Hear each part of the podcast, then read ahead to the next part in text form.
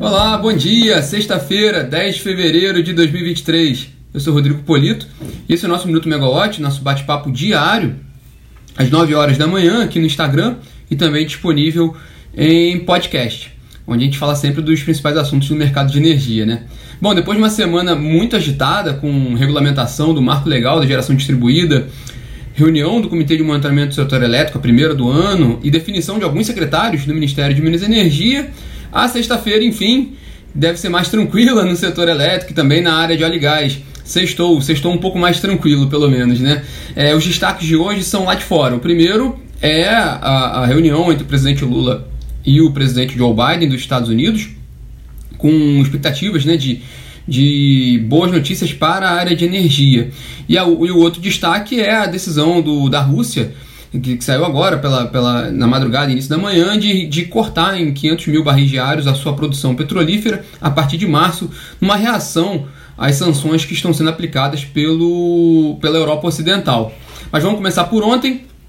Uma repercussão rápida, né? O mercado reagiu favoravelmente à escolha dos primeiros secretários, à nomeação dos primeiros secretários para o Ministério de Minas e Energia foi o Gentil Nogueira de Sá para a Secretaria de Energia Elétrica, o Tiago Barral para a Secretaria agora de Desenvolvimento e, e, e, Transição Energética. Eu esqueci o nome da secretaria, mas é a nova Secretaria de, de Transição, Transição, Energética, que ela vem do, da antiga Secretaria de Planejamento e Desenvolvimento Energético, né?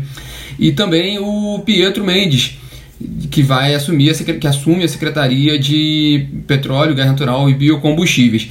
É, de forma geral, o mercado, os agentes reagiram favoravelmente, considerando o perfil técnico dos nomes e também a experiência deles no, no mercado. Né?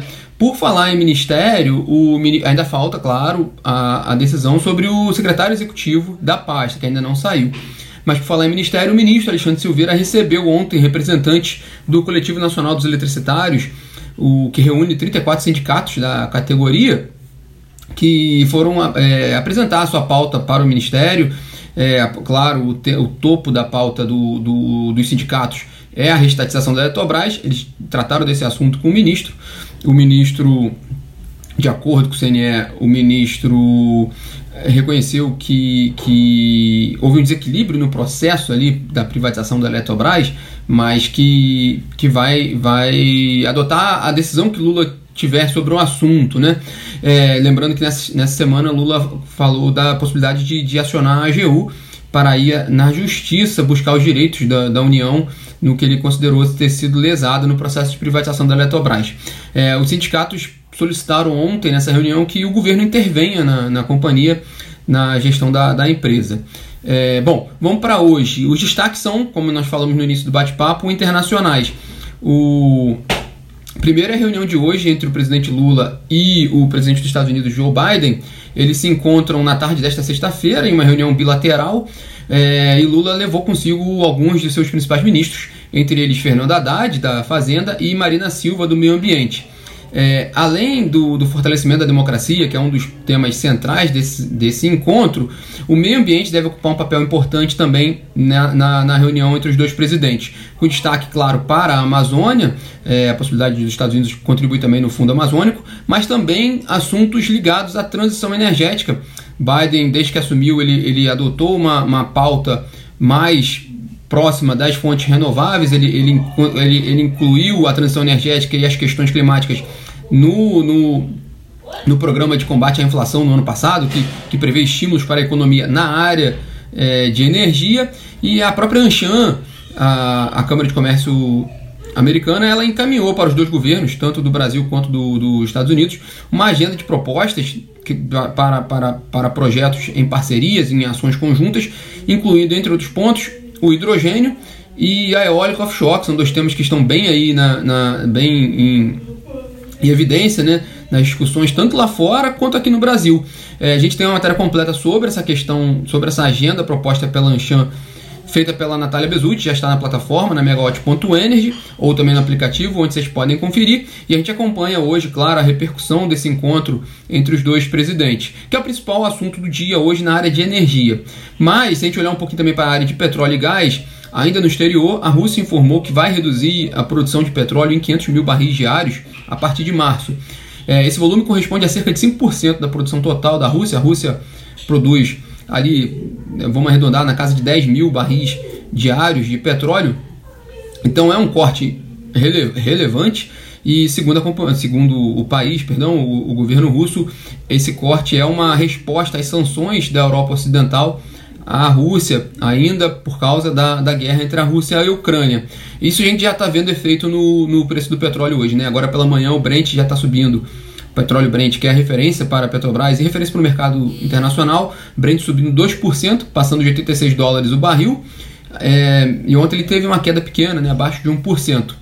Mas a questão, se a gente olhar também para o Brasil, o cenário de um, um, possível cenário de elevação do petróleo, uma, uma tendência, de, o petróleo, por exemplo, passando de novo da casa dos 90 dólares, isso pode pressionar os combustíveis aqui logo depois do, da Petrobras ter anunciado uma redução no preço do diesel, né?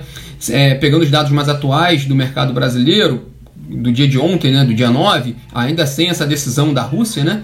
É, a Bicom, a Associação Brasileira de Importadores de Combustíveis, vê uma estabilidade no preço do diesel no Brasil em relação à paridade de preço de importação e um, vê uma gasolina no Brasil sendo vendida 1% com valor 1% acima do, do mercado internacional. Já o Centro Brasileiro de Infraestrutura vê uma defasagem hoje de 1% no diesel vendido no Brasil e a gasolina com um valor 0,5% acima do, do mercado internacional. Mas esses números não incluem o, o, o dado do o, o comportamento do mercado de hoje do petróleo. Então pode ser que isso gere, né, comece a, a, a, a provocar um efeito nos mercados de combustíveis a partir de hoje. Lembrando também que a gente está. O dólar voltou a subir um pouco, né? Dependendo de, do que acontecer, principalmente nessa discussão macro com relação a, a, a, a, a discussão em relação ao Banco Central e se isso pode trazer algum efeito para o dólar. O dólar subindo e o petróleo subindo, aí sim pode ser uma combinação mais complicada para os preços de combustíveis no Brasil a se acompanhar.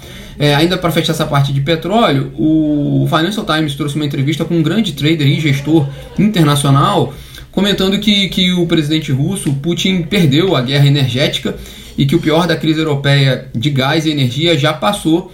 É, é um tema muito, muito, muito polêmico, né? Há outros, outros gestores, outras consultorias que acreditam que o próximo inverno vai ser mais complicado, porque na Europa, porque o inverno atual, né, a Europa ainda tinha uma, uma certa questão de armazenamento de, de, de, gás e que o próximo, que o próximo inverno não, né? Já vai ser um período completamente cheio dentro da guerra, com sem, sem, sem estoques anteriores e que pode ser mais complicado dependendo de como for o desdobramento da guerra até o final desse ano, né? É, é, é também é coisa para a gente ficar acompanhando de perto. É, voltando para o Brasil, o último dado de hoje é que sai, né, nessa sexta-feira, a previsão, do, a, a revisão da, dos dados do PMO do, do ONS de fevereiro, com atualização sobre previsões de carga, é, afluência e armazenamento nos reservatórios hidrelétricos para o mês de fevereiro. Bom, pessoal, esses são os destaques dessa sexta-feira, com mais uma vez reforçando que o principal tema do dia é esse encontro entre Lula e Biden, o que pode vir de anúncios e notícias, principalmente para a área de energia é, para o Brasil. Algum, algum, algum acordo, algum, algum, alguma previsão de investimentos conjuntos, enfim, pode vir coisa interessante para cá. É, vamos ver o que, que Lula vai trazer na bagagem ali de volta dessa viagem, né? Bom, desejo a todos um ótimo final de semana e segunda-feira a gente está de volta aqui às 9 horas da manhã. Tchau, tchau.